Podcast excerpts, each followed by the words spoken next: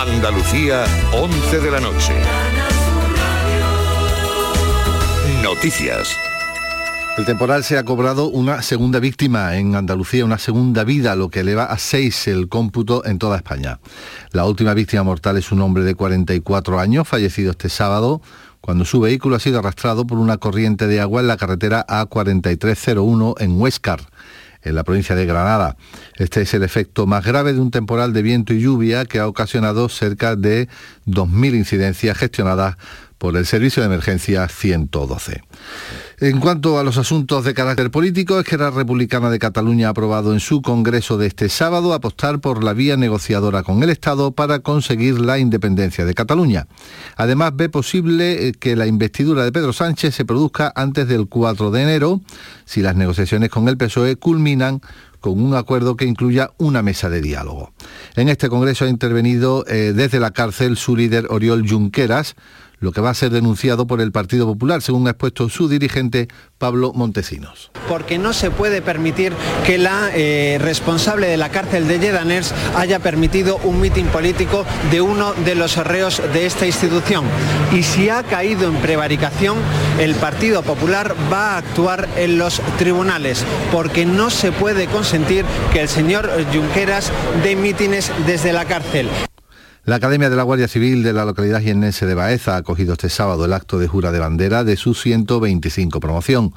Más de 2.000 alumnos desarrollarán hasta junio su instrucción y formación para posteriormente ser destinados en prácticas durante un año en las diferentes unidades del cuerpo. El acto ha estado presidido por el ministro del Interior, Fernando Grande Marlasca, quien ha destacado el aumento del número de mujeres que se incorporan a la Guardia Civil. Tenemos actualmente en la Guardia Civil un porcentaje de mujeres ligeramente superior al 7%, pero esto quiere decir que las nuevas promociones realmente se está implementando el número de mujeres y esto realmente enriquece a la Guardia Civil. El Inserso ha abierto el plazo de solicitudes para uno de sus programas de vacaciones para personas mayores. Más de 200.000 usuarios se podrán beneficiar durante todo el año próximo. Informa Pepa Rosales. Los turnos tendrán una duración de entre 10 y 12 días en régimen de pensión completa y con precios ventajosos para los mayores que incluyen reconocimiento y seguimiento médico, los tratamientos termales que se prescriban, así como actividades de ocio y tiempo libre. La adjudicación de plazas se efectúa de acuerdo con la puntuación obtenida tras valorar cuestiones como la edad, los ingresos mensuales del solicitante o la situación médica y en función de la disponibilidad de los balnearios y los turnos solicitados. En cuanto al tiempo, este domingo vamos a tener cielos poco nubosos y temperaturas en descenso. A esta hora tenemos 16 grados en Rota, 12 en Mancha Real y 15 en Abrucena. Son las 11 y 3 minutos. Servicios informativos de Canal Sur Radio. Más noticias en una hora. Y también en RAI y canalsur.es. Navidad, Navidad en Canal Sur, nuestra Navidad. Canal Sur Radio. Tu Navidad. Hola, soy Pilar Muriel y cada madrugada de fin de semana estoy contigo en Canal Sur Radio. Llega la Navidad y quisiera enviarte para ti y los tuyos mis mejores deseos de felicidad, salud y paz y junto a esta felicitación, también quiero que recibas mi agradecimiento. Gracias por escucharnos. Somos tu radio, la radio de Andalucía. Ahora, en Navidad, más cerca que nunca. Feliz Navidad. Andalucía cerca de ti, con Miguel Fernández. Hola, ¿qué tal? ¿Cómo estás? A partir de este saludo, de esta sintonía, estamos ya juntos. Durante casi una hora vamos a compartir historias, música y sonidos relacionados con andaluces y andaluzas que viven lejos de nuestra tierra. A los que vamos a visitar en esta entrega les gusta hacer lo que tú y yo estamos haciendo en este mismo momento, es decir, compartir algo que nos gusta con alguien querido. Está claro que todo lo que nos gusta nos gusta más cuando lo compartimos. La vida se hace más intensa cuando se comparte. Ese es el verbo sobre el que gira nuestras vidas, compartir, ya sea aficiones, ilusiones o proyectos. De eso nos van a hablar las personas que ya están esperando nuestra llamada. Tres personas que están viviendo una experiencia singular en compañía de sus parejas y que sienten Andalucía tan cerca como tú.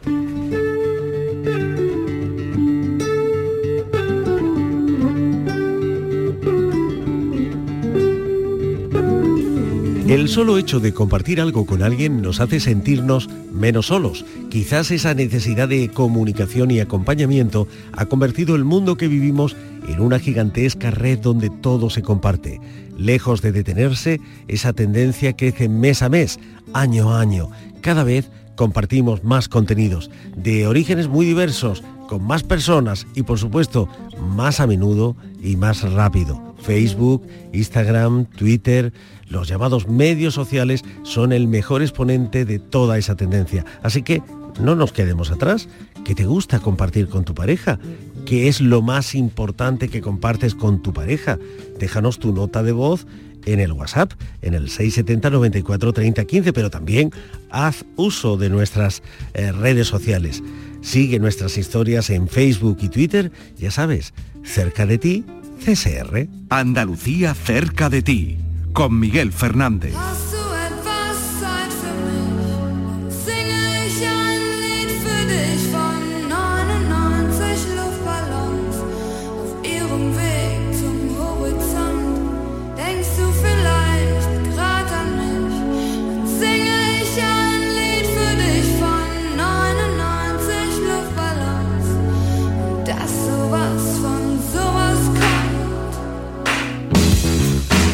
Marina tenía claro el mapa de su vida.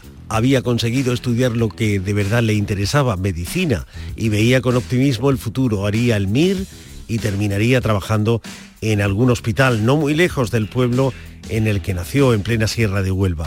Pero por muy claros que aparezcan en el mapa de la vida, nuestros caminos a veces se cruzan con los de otras personas. El de Marina, por ejemplo, se cruzó con el de un muchacho alemán. Ambos decidieron compartir todo lo que les gustaba. Por eso, Marina vive ahora en Berlín, donde ha terminado la carrera de medicina que había empezado en Sevilla. Pese a que es feliz en Alemania, Marina sabe que Andalucía está cerca.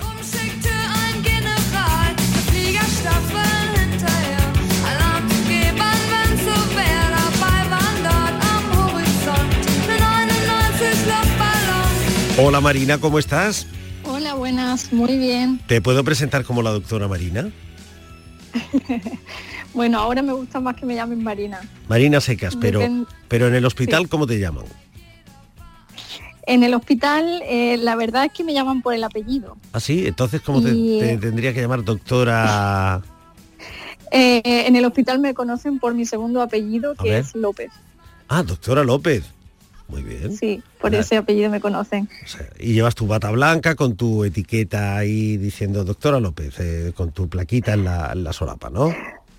Bueno, he intentado, he luchado y he conseguido que, que en la bata y en, todas las etiquetas ponga mis dos apellidos, porque como sabéis en Alemania eh, solamente hay un apellido. Y eh, mi primer apellido es Martín entonces la gente suele relacionar eh, Martín con un nombre de hombre. Martín. Y sí, claro, exactamente. Eh, acentuado en la, en la Entonces relacionan eh, ese apellido como un nombre y me decían siempre López, pero bueno, he conseguido, como digo, que al menos ponga Martín López, aunque la mayoría de mis compañeros me llamen solamente por el segundo. Por el segundo. Yo ya te, estoy viendo. Mi madre está contenta. Eso es, bueno, estando contenta tu madre, ¿qué más podemos pedir? Oye, ¿y los hospitales alemanes cómo son?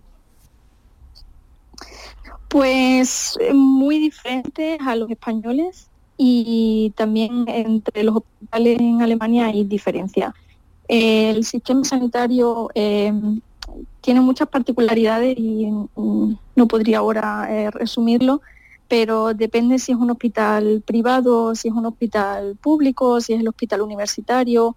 Hay hospitales, por ejemplo, de la Cruz Roja, Em, hay hospitales religiosos, por decirlo así de alguna manera, están los hospitales católicos, otros hospitales protestantes, y entre ellos pues suele haber mucha diferencia. ¿Y el tuyo cómo es? Mm, yo trabajo en un hospital que está especializado en, en traumatología y tiene una unidad muy grande de quemados y la parte de urgencia está también, bueno, es como la, eh, la más moderna en, en, Alemania y ese es el, el punto importante de, del hospital. Y tú tenías claro desde niña que ibas a acabar siendo la doctora Martín López. Yo sabía que quería estudiar medicina desde muy pequeña, pero no, la verdad es que no sabía dónde iba a terminar. A mí me gusta mucho viajar y la verdad es que eh, quería salirme un poco de como de lo que hacen la mayoría de los médicos en España. No es algo que lo vea mal, pero eh, yo quería hacer algo un poco diferente y durante la carrera ya eh, tuve en dos ocasiones, eh, participé en proyectos de cooperación al desarrollo en Latinoamérica y bueno, eh, también conocí a un, chico alemán, como ya habéis dicho, y pues por estos dos motivos, porque me gustaba viajar y ya lo conocía a él, él vivía en Alemania, pues terminé, terminé allí.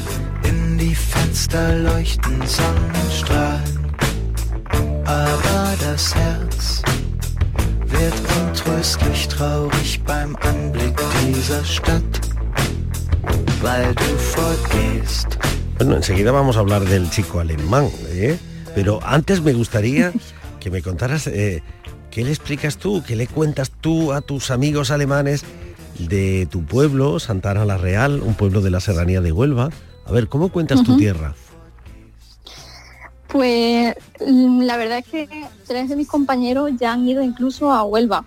Han estado no directamente en mi pueblo, pero han estado en Doñana. Uh -huh. Otro ha, ha, visitado también Cádiz y les hablo muy bien porque el pueblo Hombre, ya es se pequeño, nota tres. pero es muy bonito. Eso es, eh, ya has conseguido que vayan tres. Poquito a poquito eh, viene todo el hospital. Sí, bueno, ellos es verdad que tienen mucho interés y me preguntan y yo creo que muchos alemanes consideran España un destino turístico, pero eh, le guardan cariño al país. Eh, lo relacionan yo creo con vacaciones, pero saben que el entorno es bonito uh -huh. y que las sierras de Andalucía pues son, son muy bonitas. Y yo sé que los valoran. Sí. No tengo que hacer mucho, no, mucho. Bueno, pero no está no tengo mal. que venderlo. En fin, no, pero el, el, el, buen paño no solo se vende en el arca, también hay que decirlo, ¿eh? También hay que decirlo. Y bueno, aunque pensabas que el camino estaba trazado, ahora sí nos estamos acercando a la historia del chico alemán. Aunque pensabas que el camino estaba trazado, sin embargo, todo lo cambió la moda. Sí, se puede decir aquí, así. Aquí tenía que haber sonado un, cha, un, un cha chan, chan, chan, chan, chan, chan, chan. bueno, sí, lo conocí. Al principio no, no teníamos muy claro eh, cómo, iba, cómo iba a seguir la relación. Mm, ni siquiera al principio la llamábamos relación, porque bueno, que no, no teníamos claro eh, para dónde iba a tirar. Yo estaba en mitad de la carrera, un poquito más de la mitad, entonces bueno, sabía que me quedaban unos, unos años todavía en Sevilla. Uh -huh. Y él pues también estaba estudiando en Alemania. Pero bueno, estuvimos, eh, mantuvimos la relación a pesar de la distancia y yo conseguí el último año irme a Berlín. Eh, hice allí el, todo el año y bueno, después pues eh, me quedé. O sea, descubristeis que, que, eso que compartíais os gustaba compartir, ¿no? Claro. Eh, había muchas diferencias culturales al principio y eso sí lo notamos en la, en la relación pero bueno, los alemanes eh, son pacientes y además si, si, consideran que esa persona puede formar parte de sus proyectos a largo plazo, pues ellos no tiran la toalla. Bueno, has dicho que los alemanes son, eh, no sé, me ha sorprendido ese, ese calificativo porque yo pensaba que, que los alemanes eran, bueno, pues como pensamos que son, ¿no? Rígidos, cuadriculados, metódicos, mm. organizados. Bueno, eh, parte, eh, parte de lo que has dicho te doy la razón, eh, otra parte no la veo así. Yo no pienso que los alemanes sean eh, cuadriculados, yo pienso que es un país muy burocrático, los alemanes también lo son, eh, cualquier trámite, cualquier solicitud, pues sí puede suponer en algunos casos una odisea. pero en otros aspectos es un país muy flexible. Y a mí, por ejemplo, me, me sorprendía como los estudiantes en la universidad pues se cogían a lo mejor años sabáticos. Em, había algunos estudiantes que trabajaban y el trabajo casi que se adaptaba a sus necesidades, es decir, ellos elegían qué día de la semana podían trabajar, en qué horario. A mí todo esto era algo que me fascinaba, ¿no? Ver mm, con qué facilidad se lo ponían.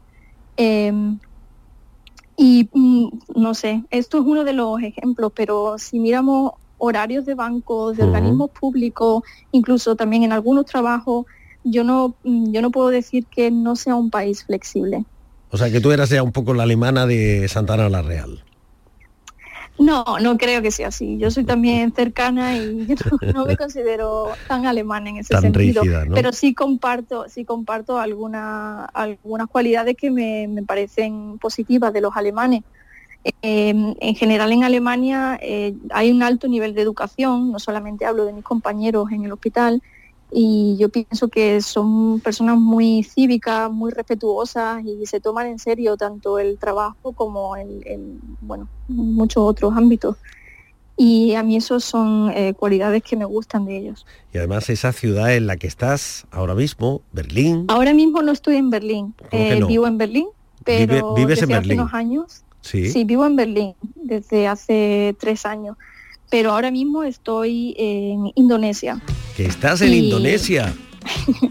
Sí, Bueno, entonces en te- Indonesia. tenemos, tenemos que parar aquí la entrevista. Hay que volver otra vez al principio. ¿Cómo que vives en... ¿Qué haces en Indonesia? De, de vacaciones, No, supongo. no, no, no vivo en Indonesia, estoy de vacaciones. De pues hablando de flexibilidad, mi jefe en el hospital me permitió eh, tener eh, mm, tres meses de vacaciones no pagadas. ¿Cuánto has No dicho? ¿Cuánto has Tres dicho? meses. Tres meses. Sí, sí. ¿No? Y aunque, fue- no son remuneradas, pero bueno, también si tú puedes eh, sostenerte en ese tiempo, supongo que es un, un plazo muy razonable para conocer otros sitios, conocer otros Sí. lugares, ¿no? Es lo más parecido a unos meses sabáticos que Sí. yo había tenido hasta ahora. Y he estado viajando en diferentes países en el sudeste asiático y bueno, ya termina la semana que viene el viaje. Pero actualmente estoy en Ah. Y ahora estás, pero como turista, Sí, sí, solamente no, no, estoy estás, trabajando, es eso, algo... no te estás interesando por la medicina, ni No, los sido- intensivistas eh, indonesios, no. Tú simplemente lo que se entiende, una mochila a la espalda, y de- Exactamente. una cámara de fotos o el teléfono móvil preparado y, y de un lado Sí. para otro, ¿no? Sí, sí, sí. Y eso lo es. estás haciendo sola. No, de hecho estoy con, con mi novio. Ah, menos mal. Porque si no iba a decir, además de en el trabajo, también en casa son flexibles, como para darte tres Lo, son, lo son, pero en este caso él también quería venir.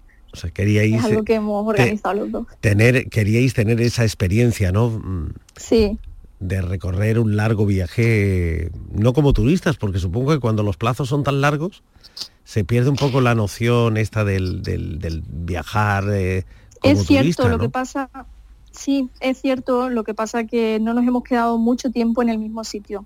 Así que tristemente creo que hemos sido más turistas que, que y, en, viajeros. y en casa no te han dicho eso de, pero mujer, a ver, Marina, si tienes tres meses eh, que te dan en el trabajo, ¿no hubiera sido mejor que te vinieras a Andalucía? Vente a la sierra. Vente a la sierra, con tu padre, con tu madre, con tu familia. Sí, en algún momento eh, lo he escuchado, pero mm, mi familia me conoce y me apoya y sabe que, mm, que es lo que me gusta y, y sabe que lleva mucho tiempo también eh, planeando el viaje y intentando, bueno, pues eh, más o menos que, me, que mi jefe me permitiera hacerlo, como un poco negociando. Sí. Y, y entonces ellos están contentos de que yo también lo esté. Bueno, Pero sí tengo que decir que el otoño, estos meses que, que pasan ahora, en octubre, noviembre, en la sierra es mi época favorita. Hombre, precioso. Y también la he hecho mucho de menos. Eh, desde luego que, que me, me- me- me he quedado cuadros directamente, ¿eh? porque yo aquí preparado para hablarte de Alemania y ahora ya no sé si debo hablarte de Indonesia, del Extremo Oriente, de la vida en vacaciones, en fin, No, podemos seguir hablando de... de podemos Alemania. volver, podemos volver a Alemania, Sí, ¿no? sí, sí. Sí, porque, sí. eh, por ejemplo, ¿qué es lo que más le gusta a tu pareja de, de Andalucía? Pues a él le gusta mucho la cultura, que la gente es muy abierta. Eso es algo, él vino a Sevilla primero como estudiante también con un intercambio y eso es algo que, bueno que todo extranjero eh, yo creo que aprecia mucho cuando la población, la sociedad están abierta y enseguida están dispuestos a ayudarte y a él eso le, gustó mucho de Sevilla. Y bueno también es un clásico pero le encanta la, comida española, la comida de mi madre y de mi abuela y le gusta mucho el, ritmo de vida de, España. ¿Hasta qué punto es importante en tu vida el hecho de compartirla? A mí me gusta eh, planear y me gusta mm, tener a la gente, a la gente que quiero, con la gente que me siento bien, tenerlo cerca, eh, ya se trate de mi pareja o mis hermanas, eh, con las cuales también organizo mucho y tenemos muchos planes, y con amigos, o sea, em, yo creo que la parte eh, que más eh, que más satisfacción me da es hacerlo en compañía.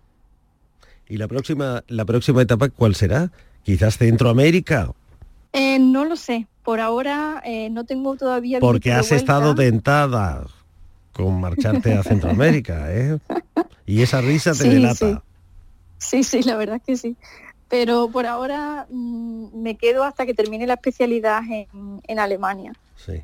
Y, una vez termine, pues ya se irá viendo. Ya se irá viendo, ¿no? Pero en Centroamérica, ¿qué ibas a hacer? En Centroamérica estuve eh, participando en un proyecto de, cooperación al desarrollo. Em, me fui la primera vez a Perú mm, durante la carrera con la universidad y una vez terminé me fui a Guatemala unos meses también. Y bueno, allí también podría haber seguido haciendo cooperación y, trabajando, pero por ahora quería volver, o en ese momento quise volver a, a Europa.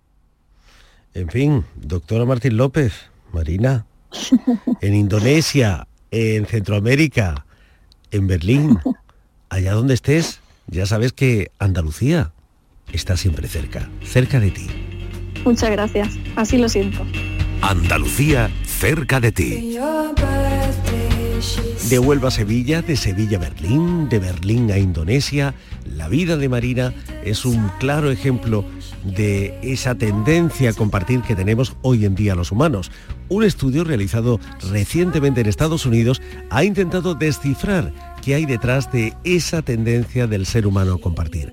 La mayoría de las personas que participaron en el estudio aseguraron que al hacer algo tan cotidiano como escribir un tuit o una entrada de Facebook, sentían que se definían ante otras personas, que aumentaban y se fortalecían sus relaciones, en definitiva, que estaban creciendo emocionalmente. Por eso, hoy nos gustaría que repasaras esas vivencias que te gusta compartir, como le ocurrió a Marina y a su pareja, y nos contaras qué te gusta compartir con las personas de tu entorno. Déjanos ya tu nota de voz en nuestro WhatsApp, el 670 94 30 15. Y por supuesto, Síguenos también en las redes sociales, síguenos en Facebook y Twitter, cerca de ti, CSR. Pues lo que más me gusta hacer con mi pareja, cuando éramos jóvenes, pues ya sabéis, cositas de, cariño, de caricias, de frenesí. Ya con los años, pues ¿qué quiere que os diga? Ya lo único que nos gusta es pues, ir a buenos restaurantes, viajar, ver mundo, como la ratita presumida. Y eso sí, acompañarnos el uno al otro al centro de salud en todas las ocasiones que necesitamos. La vida cambia, hijos. ¡Qué vida, qué vida! Los andaluces por el mundo están en Canal Sur Radio.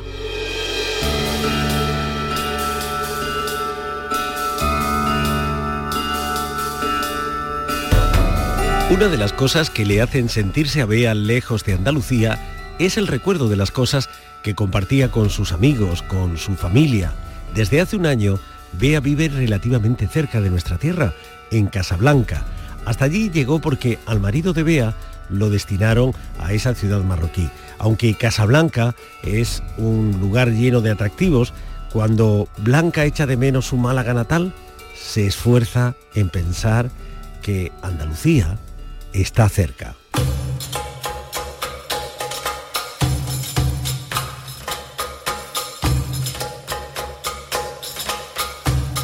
Hola Bea, ¿cómo estás? Hola Miguel Ángel, ¿qué tal? Qué bien, te oigo. Te oigo como si estuvieras cerca, cerca, cerca.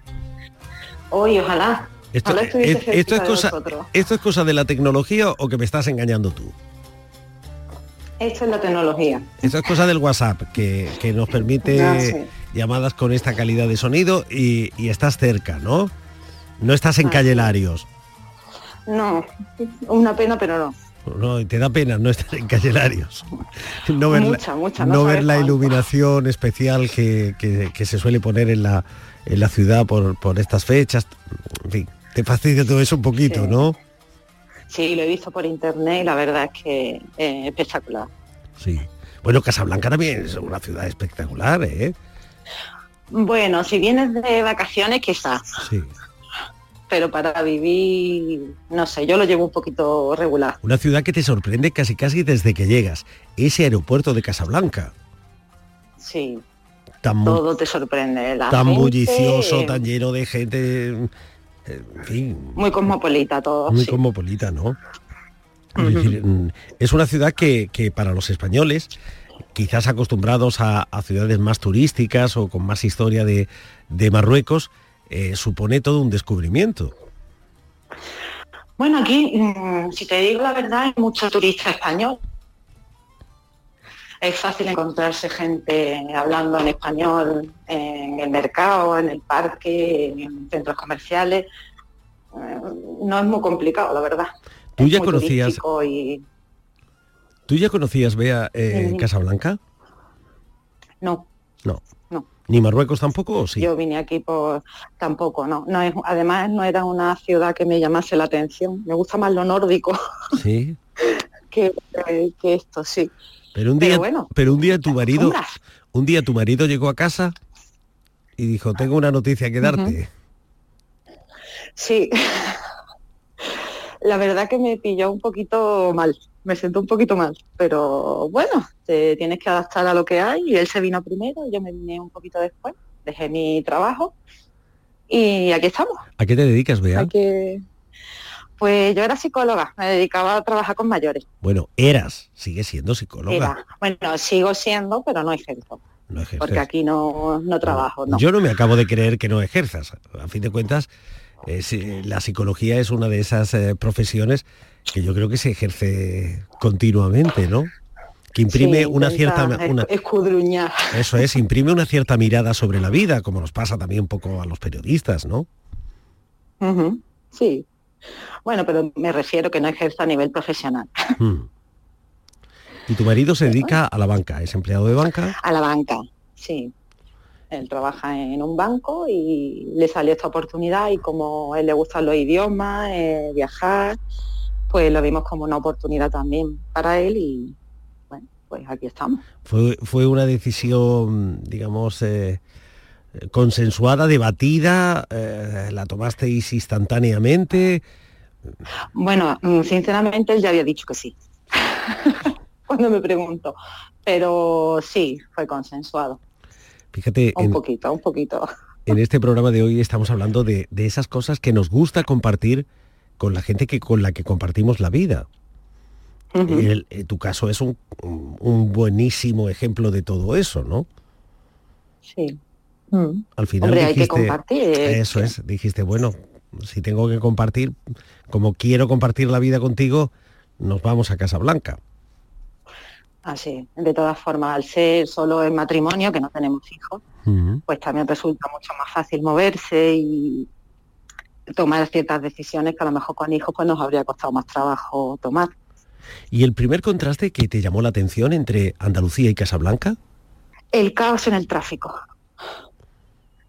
Eso es lo que más me llamó la atención. Eso es un caos. Conducir aquí es una locura y eso es lo que más me, me llamó la atención. Y fíjate que nos tenemos... Porque luego la gente es muy, muy parecida a nosotros. ¿no? Sí.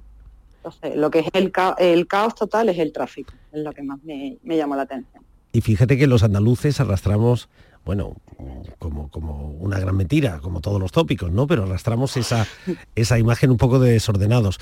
Mm, Puede ser peor, más al sur puede Uy, ser es peor. Aquí es peor, aquí es peor. Mm. aquí es peor. Te lo aseguro. ¿Y, y en qué parte de la ciudad vives?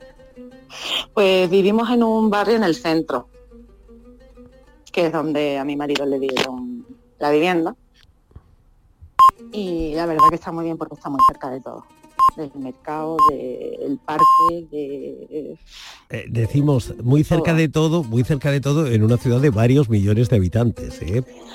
Sí, pero bueno, eh, lo que es el centro neurálgico, así por decirlo, del- de lo que es Casablanca, pues tienes muy cerca todo. Aquí de centros comerciales, para comprar, eh, muchas tiendas españolas en centro comercial, que eso también se agradece. Eh, hoteles, no echas mucho en falta, no vives en un pueblo apartado, que no tenga buena conexión. Eh, está muy bien, la verdad. Porque tú te sientes eh, o eres eh, urbanita, eres una persona Sí. propiamente de ciudad, ¿no? Sí, sí, yo me crié en Málaga, centro, y soy de ciudad. Fíjate que, que si en lugar de, de destinar a tu marido a Casablanca lo hubieran destinado a un pueblecito perdido en una montaña eh, casi casi inaccesible, no sé qué, no sé qué hubiera sido peor, ¿no? Quizá habría sido peor, sí. Sí, claro. Lo que pasa es que yo aquí con el, con el idioma me llevo un poquito mal, porque no, no me adapto a- al idioma. Y entonces, Porque ¿cómo, ¿cómo te complicado. comunicas? ¿En árabe, en francés? en- no, yo francés cero y árabe cero. Y eso que llevo aquí un año y medio, pero nada, en inglés y muy poquito, la verdad. Eh, intento que sea mi marido el que venga conmigo a comprar, el que sea el que hable más, porque él sí sabe idioma. Yo soy más bien pasiva en ese aspecto. Mm. ¿Y cuánto Y tiempo, es mi- cuánto tiempo os queda que estar ahí? Pues no te sabría decir, porque a mi marido es que esto le encanta. O sea, Él está él, él se ha integrado mejor que tú quizás, ¿no? Sí, él se ha integrado mucho. Aparte con la gente se lleva muy bien, eh, el idioma para él no es un hándicap para vivir aquí y él lo lleva bastante mejor que yo. Yo tengo mucha más morriña que, que él. Él habla árabe. Sí, habla un poquito. Habla. Habla, habla un poquito. Y además que tiene interés y está aprendiendo, o sea que él hace por integrarse un poquito también en la cultura, en el idioma, en todo. No todo el mundo Mm. se adapta con la misma rapidez a un cambio que, que el resto, ¿no? Sí, además que es un es un cambio un poco drástico, ¿no? Porque fue todo muy rápido. Y bueno, ya llevo aquí un año y medio, que es para que Eso me hubiese adaptado un poquito más, pero, pero bueno, que he hecho mucho de menos mi tierra y que preferiría estar hoy en Málaga, en Calle Lario. Bueno, pero Así estás, estás en Casablanca. Estás, estás en Casablanca y en un momento además en Marruecos de una cierta eh, eh, actividad económica, un, un momento bollante para, para el país, ¿no? El país está creciendo, se está desarrollando. Tú misma decías que, que están abriendo muchas eh, marcas internacionales, cosa que era impensable hace 10 o 15 Sí. años en un país como Marruecos, ¿no? Es decir, hay un cruce entre una cultura occidental y las propias tradiciones de, de un país, ¿no? Que, que tiene una fuerte personalidad. Sí, aquí la verdad es que ha cambiado mucho por lo visto, ¿no? Yo hace 10 años no sé, no vivía aquí, pero sí, la gente que con la que habla o que mi marido me cuenta dice que, que sí, que ha, ha sufrido un cambio bastante radical, se ha abierto un poquito más a lo que el mundo, ¿no? Por así decir. Antes era mucho más hermético. No, es un país abierto Eh, siempre, con varias... con- Sí, donde hay una convivencia entre, entre varias eh, comunidades, la, la católica, la judía, la, la árabe, ¿no? Sí. Bueno, aquí judíos hay una pequeña comunidad, bueno, una, una, una comunidad grande, pero bueno, que están como más, los notas menos. La mayoritaria musulmana, cristianos también hay muchos. Pero bueno, que no es, no te sientes tampoco muy cohibido por, por estar en un país musulmán, siendo de fuera. Y luego conserva todo eso que, que también el tópico atribuye a un país como Marruecos, ¿no? Los, oro- los olores, los aromas, los colores. Olor. Mm. Bueno, aquí olor a especias. Eh, si te tengo que decir con el olor que me quedo de aquí es de especias. Ese, pase- eh, ese paseo por el mercado, ¿no? Ese paseo por el zoco Sí. por la Sí, y Medina. pescado, pescado un montón, además muy bueno el pescado de aquí, todo hay que decirlo. Y los olores sí, eh, a cuero. eh, la verdad es que son, no es desagradable, hay que buscar el lado positivo. Y, y cuando llegas de, de Málaga, ¿qué- ¿de qué cargas la maleta? ¿Qué te llevas de Málaga? De Málaga no me suelo traer nada, la verdad, No me digas. nada. De mi madre cocido, eso sí, ¿Cocido? ¿En un tupper? cocido de mi madre en un tupper. ¿En un tupper? ¿Y te lo dejan pasar en la aduana y todo? Sí, sí, sí, sí, sí. Vamos, hasta hoy no he tenido ningún problema. El Nada. día que me digan que no lo puedo pasar, pues ya- Señora, ¿qué es esto? Un tupper de mi madre. Un tupper de mi madre. Además se ve, lo- se ve los garbanzos O sea, de cocido de puchero. De cocido. Bueno, es que mi- en mi casa siempre le hemos dicho cocido. Aquí, bueno, en Málaga siempre se le dice puchero, ¿no? Por Pero eso, Mi madre eso siempre te- le ha llamado cocido. Estaba yo poniendo a, a prueba tu malagueñismo. Sí, si era pucherito o cocido. Bueno, es que yo soy malagueña, pero mis padres son de fuera, entonces Sí, quizás de, por de eso dónde, el de, cambio. dónde, de dónde son tus, eh, tus padres? Mis padres son de Melilla. De Melilla. Es decir, que es una historia de, de ida y vuelta la, la vuestra, ¿no? Tus padres Sí, saltaron de, de África, aunque Melilla sea una ciudad española, a Málaga, y ahora tú te has ido a una ciudad africana. Ahí está.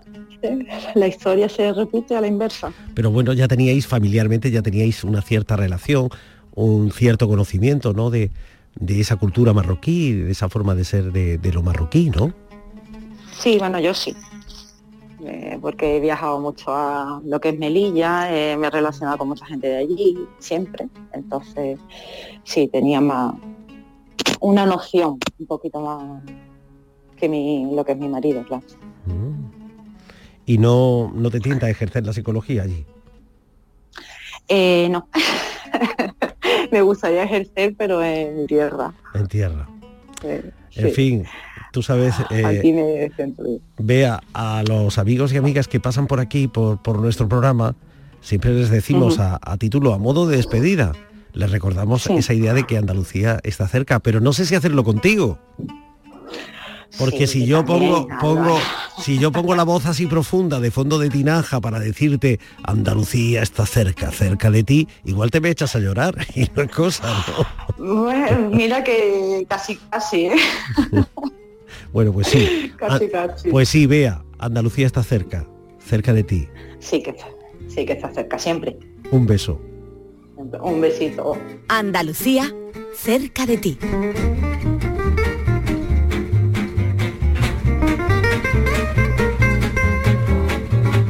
En Canal Sur Radio estamos conectando con andaluzas y andaluces que viven lejos, que viven lejos de todos nosotros. Andalucía cerca de ti en Canal Sur Radio. Detrás de ese gusto por compartir hay casi siempre una personalidad altruista.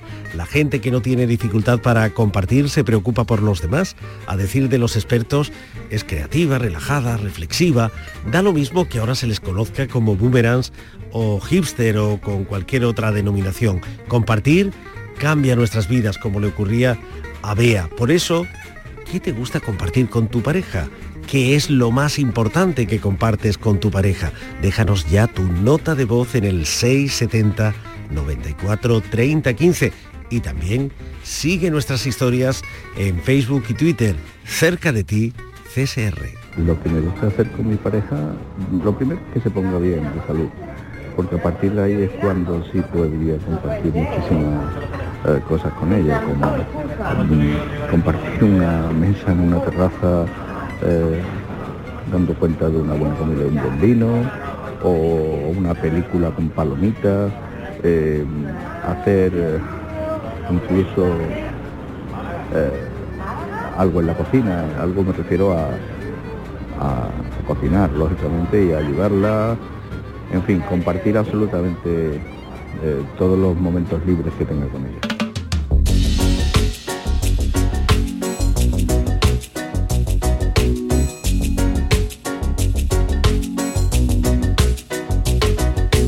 Cuando a la sobrina de Maite le preguntan por su tía, hace el gesto de tener un teléfono en la mano. Desde hace años, Maite y su familia se ven las caras a través de la pantalla del teléfono móvil.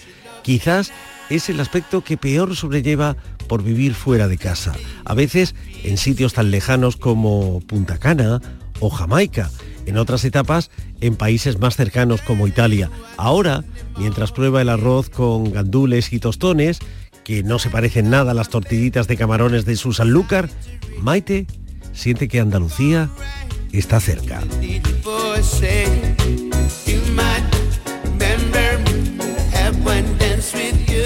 Hola Maite, ¿cómo estás? Hola, ¿qué tal? Pues muy bien. Antes de nada, ¿qué es el arroz con gandules y tostones? ¿Suena bien? Es como la bandera, es la comida típica de República Dominicana, es la bandera, lo llaman como, como ellos, lo que comen pues casi todos los días la, la gente de República Dominicana, los autóctonos. Es como arroz, guandules que es una especie de, mm, de alubia Sí. y pollo. Y pollo. Nada que ver con las, Mm. eh, entonces con las tortillitas de camarones. Que va nada de las tortillitas de camarones, los langostinos, la Todo- manzanilla, nada, nada, eso no. Todo eso muy bien, muy bien, muy bien. Pero ahí escaso, ¿no? No, aquí no. Escasito. No, ahí. Sí, escasito, escasito. Vaya, he empezado a saludarte y casi sin poderlo evitar, he pensado que nos ibas a devolver el saludo mirando la pantalla del teléfono. Ah, es que eso es una, una anécdota que tengo con mi sobrina. Tengo dos sobrinas y una, la más pequeña, que se llama Marta, eh, tiene dos añitos ahora y justo cuando empezaba a hablar y andar, tú le preguntabas, ¿y la tata Maite? ¿Quién es la tata Maite? Se ponía como la mano en la oreja, como diciendo, es un teléfono. Porque claro, cada vez que yo hablaba con mis padres, con mi hermano, mi cuñada y tal, decía, mira, dile hola a la tata Maite. Y le, como que todo el mundo hablaba conmigo y tenía como la mano en la, en la oreja, ¿no? Como sujetando el Sí. teléfono. Entonces ella asoció que yo era un teléfono. ¿Quién es la tata Maite? La que vive lejos.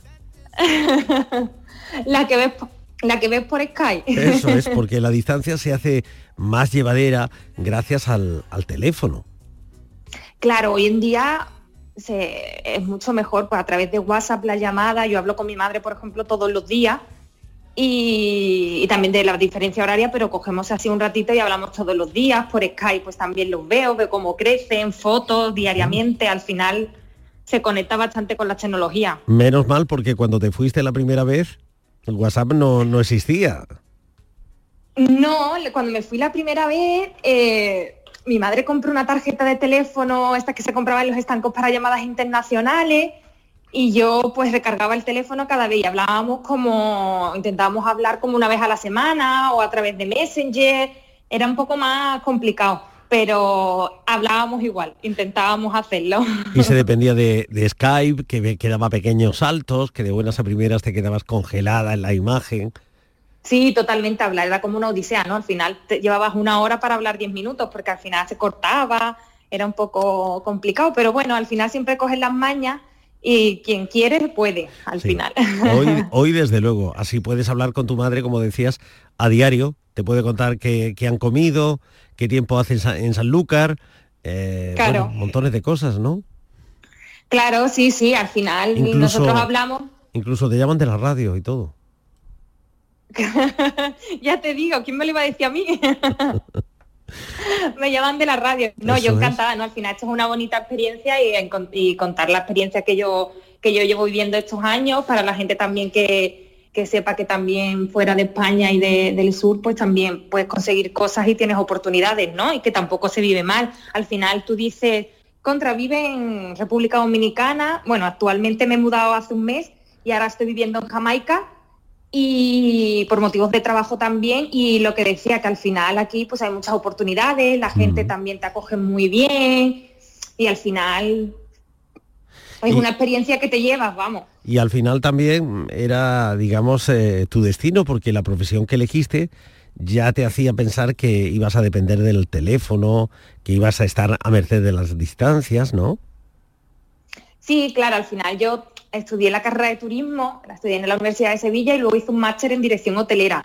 Y al final es eso, ¿no? Al final tú decides ese tipo de profesión que tiene como, puedes trabajar también cerca de casa, pero normalmente los grandes hoteles y para tener experiencias en resort, me refiero de grandes de mil habitaciones, 1500 room nights, pues al final tienes que irte fuera, ¿no? Tienes que conocer un poco el Caribe y los diferentes, algunos hoteles de ciudad para saber más o menos cómo se mueve la industria.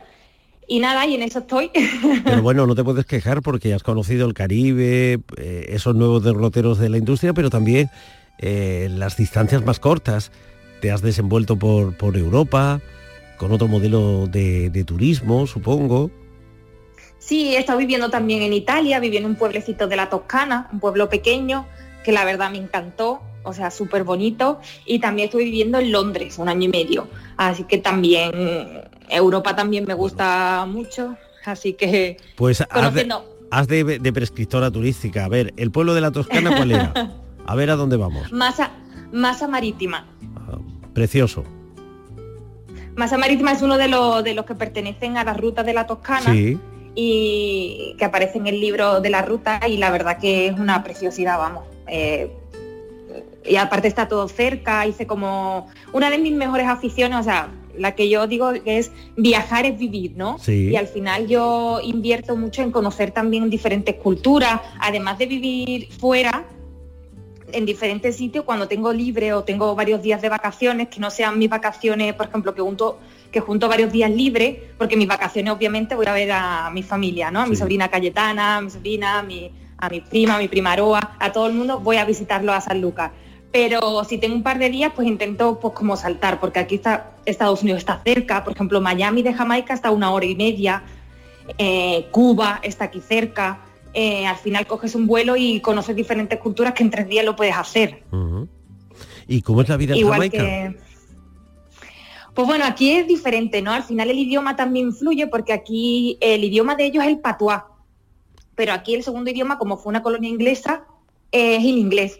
Entonces ahora pues adaptándome a, cómo hablan, porque al final el, el, el inglés lo hablan bien, pero es como muy fuerte, ¿no? Como muy como el, el sonido como muy fuerte. Me tengo que hacer el oído porque hablan diferentes como en Inglaterra, pero bueno, contenta, al final es otra experiencia y al final me enriquezco también personalmente porque aprendo, bueno, perfecciono un poco más el inglés, que eso siempre está bueno, saber idiomas y, y nada, y por ahora contenta. Tampoco llevo mucho tiempo, llevo un mes, pero vivo en un apartamento frente del mar, con lo cual al final tú dices, contra, esto es calidad de vida.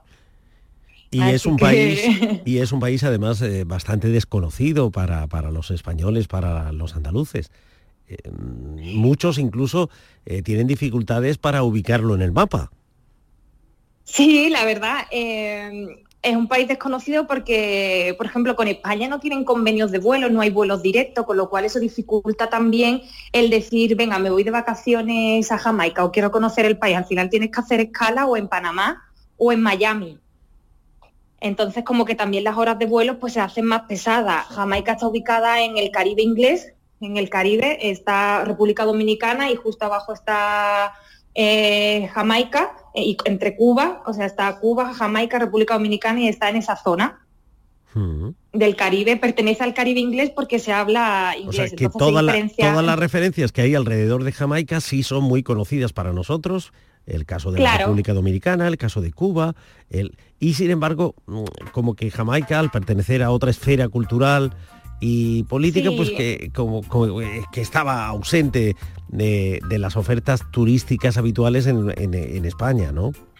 Sí, totalmente. Este año yo he leído un, un- en el New York Times un reportaje que decía que, que, um, que Jamaica era uno de los destinos este año como que emergía tanto para, para Estados Unidos, Canadá y también para Europa, que venía como un destino fuerte. Y eso que dicen que hay, Así mucho, que a ver. que hay mucho viento.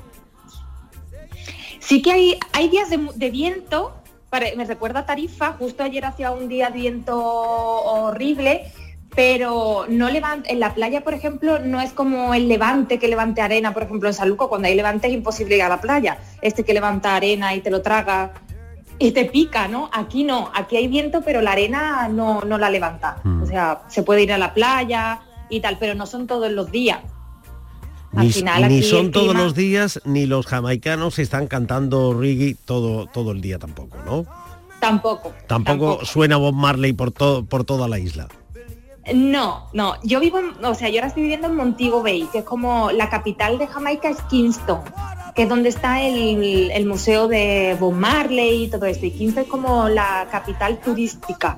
de la, de la isla, donde están la mayoría de los hoteles, los complejos hoteleros. Y la verdad que aquí, a veces es un país en vías de desarrollo, con lo cual le faltan todavía muchas infraestructuras y un montón de cosas, sanidad, un poco regular, la educación, pero, pero la verdad que va en vías de desarrollo y cada vez va, va mejor. Y, Y, la gente son súper amables. Maite, ¿y sigue siendo un paraíso hippie? Sí, sí, sí, sí.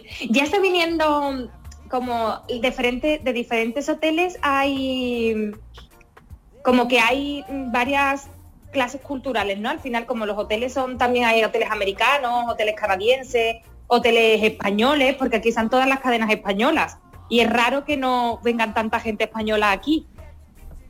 Entonces, eh, depende del perfil del hotel. Hay hoteles que son como más, eh, como más pijos, ¿no? Como más de lujo y vienen más gente tal. Y hay otros hoteles que son como más de Rastafari, como aquel que dice, como que viene a conocer toda la isla, más mochilero, más de investigar, dependiendo. Hay de todo un poco. Maite, ¿quién se ha adaptado mejor a Jamaica? ¿Rubén o Maite? O yo. Mm, yo creo que los dos. Al final eh, te acostumbras. Todavía estamos en periodo de adaptación, pero al final sí que es verdad que como siempre estamos juntas, al final tenemos un apoyo y nos adaptamos fácil. No, no tenemos mucho problema de adaptación. Con el idioma es un poquito más difícil. Yo me he adaptado un poco mejor por el idioma, porque Rubén sí que habla un poco menos inglés, pero, pero por el momento bien. ¿Y, y compartís horizonte profesional? ¿Os dedicáis a lo mismo? Bueno, nos dedicamos a la, a la hotelería, pero diferente, diferente espacio dentro del hotel, ¿no? Rubén es chef y ahora mismo está de director de alimentos y bebidas en un complejo hotelero y él se dedica por la gastronomía, ¿no? Mm. Y yo soy más a la parte operativa, más room division, operation, manager, y es experience, toda la parte de habitaciones y de experiencias del huésped. Al final nos compenetramos. ¿Y pensáis compartir un negocio, por ejemplo, en, en la zona de Sanlúcar, en Andalucía, un negocio turístico? Tú de directora Siempre del lo hotel. decimos, lo que pasa es que hace falta mucho dinero, pero de inversión, pero siempre lo hemos dicho que entre los dos lo podríamos montar perfectamente, porque él lleva toda la parte de gastronomía y bares y restaurantes y tal, y yo puedo llevar toda la parte de dirección, experiencia y todo eso, con lo cual sería genial. A ver si en un futuro. Yo le, yo le tengo incluso el nombre al, al- al establecimiento, ¿eh? ¿Sí? Sí, creo que le podéis llamar Playa Macaco. Ah, Playa Macao, claro. Nuestra primera playa. Macao no, Macaco, Dominicana. Macaco, Macaco no, Macao, ¿no? Macao, Macao. Macao. ¿Es un buen nombre o no? Playa Macao. Oh, también, es verdad, no lo había pensado. Muy bien, muy bien. ¿Sí? Lo voy a apuntar. ¿Te, gu- te gusta, no? claro. Lo voy a anotar, lo voy a anotar porque es muy bueno. Así frente- Era nuestra primera playa que fuimos cuando llegamos a República Dominicana y es una playa espectacular, Que además salvaje, así que el, el sitio ideal para acordarse del Coto de Doñana, por ejemplo. totalmente. totalmente, sí, sí, sí. Y eso que la langosta, hombre, la langosta tiene mucha fama, la langosta tiene mucho prestigio, pero nuestro, nuestro pescado es nuestro pescado, ¿no? Hombre, yo no lo cambio el pescado frito de San Luca por, por la langosta de, de Macao, de República Dominicana, la verdad. Yo no lo cambio. Pero hombre, mientras que te entra la morriña y como allí el pescadito frito pues no hay, pues te conformabas con la langosta que tampoco estaba mal, que estaba muy rica. y en aquel paisaje, ¿no? En medio de la playa, pues también gana bastantes puntos. Pero vamos, lo dicho, que yo no lo cambio. Oye, y Maite, si cierran los ojos, ¿qué imagen de, de Andalucía te viene? ¿Qué imagen de Andalucía? Pues a mí, pues mi casa, ¿no? Al final mi familia, que es lo que más echa, se echa de menos cuando se está lejos, ¿no? Eh, mis abuelos, el- siempre pues llevo ya un par de navidades que no paso con ellos y en estas fechas pues tendrás como un poco más de melancolía, ¿no? Porque al final en los complejos turísticos navidades es la época más fuerte del año y con lo cual donde no te puedes coger vacaciones. Eh, entonces, pues Navidad pues se pasa siempre fuera, ¿no? Y al final, pues un 24 pues trabajas, un 31 pues yo intento trabajar también, porque para estar en casa solos, en plan o con amigos, pero tal, pues prefiero trabajarlo. Y pues se echa de menos, ¿no? Y un lugar en Sanlúcar, la Plaza Cabildo, Hombre. a- comiendo tapita. Estupendamente, estupendamente. Espectacular, ¿no? No sé, mientras te, se- mientras te sí. escuchaba pensaba que, que quizás eh, una de, de- de- uno de esos días que te vas a quedar trabajando, mientras que aquí celebra todo el mundo eh, la fiesta, celebra la Navidad y demás, pa- deambulando por el hotel, al pasar por las cocinas, no sé si te vendría el olor, el aroma, a un obrador. Sí, de mi padre, ¿no?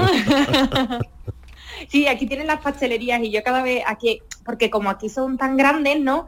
Al final eh, tienen su propia pastelería, cosas que lo en los hoteles de España, pues al final se, eh, se ponen hechas, ¿no? Se compran Sí, fuera. Aquí no, aquí todo se hace el pan, se hace la, la- la pastelería y mi padre tiene un obrador, ¿no? Se llama Dulce Chete, es muy conocido en San Lucas y, y los pasteles, vamos, son tremendos. Es los mejores que comido en mi vida, vamos, y que comeré, ¿no? y sí que se echa los desayunos, Ay. la tarta de piñones que me encanta, o sea, eso se echa de menos un montón. Ay, dulces Pepe. Bueno, amiga, mm, aunque tengas que abrir mucho los ojos para ver tu tierra, aunque tengas que acercarte el teléfono, la pantalla del teléfono a los ojos, Maite, no olvides que Andalucía está siempre cerca, cerca de ti. Sí, eso sí que es verdad. Lo importante es sentirlo ¿no? y, sentir que perteneces a él ¿no? y no dejarlo nunca. ¿no? Y al final yo me siento andaluza de cabeza a los pies, muy orgullosa de esa andaluza, siempre lo digo, y, y sanluqueña, por supuesto. Y, y nada, ¿no? Y en un futuro, pues ahora mismo pues, estoy haciendo mi camino profesional y un par de años más estaré fuera o no sé dónde me llevará la vida, pero, pero a mí me gustaría volver, ¿no? Seguro, casa. seguro que antes hablamos. Un abrazo, hasta pronto. Un beso y muchas gracias. Un saludo fuerte. Gira il mondo, gira nello spazio senza fine, con gli amori appena nati, con gli amori già finiti, con la gioia e col dolore della gente come me. El sabio aseguraba que debemos buscar a alguien con quien comer y beber antes de buscar algo que comer y beber, pues comer solo es llevar la vida de un león o de un lobo. Así que dinos, ¿qué te gusta compartir con tu pareja? ¿Qué es lo más importante que compartes con tu pareja? Estamos esperando tu nota de voz en el 670 94 30 15. Una mirada es mejor que hacer el amor.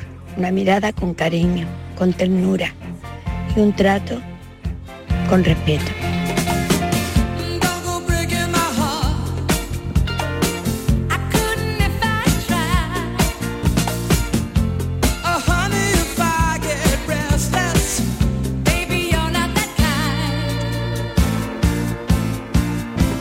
Y Phil Bosman decía, si compartes tu pan, te gustará más. Si compartes tu felicidad, entonces aumentará.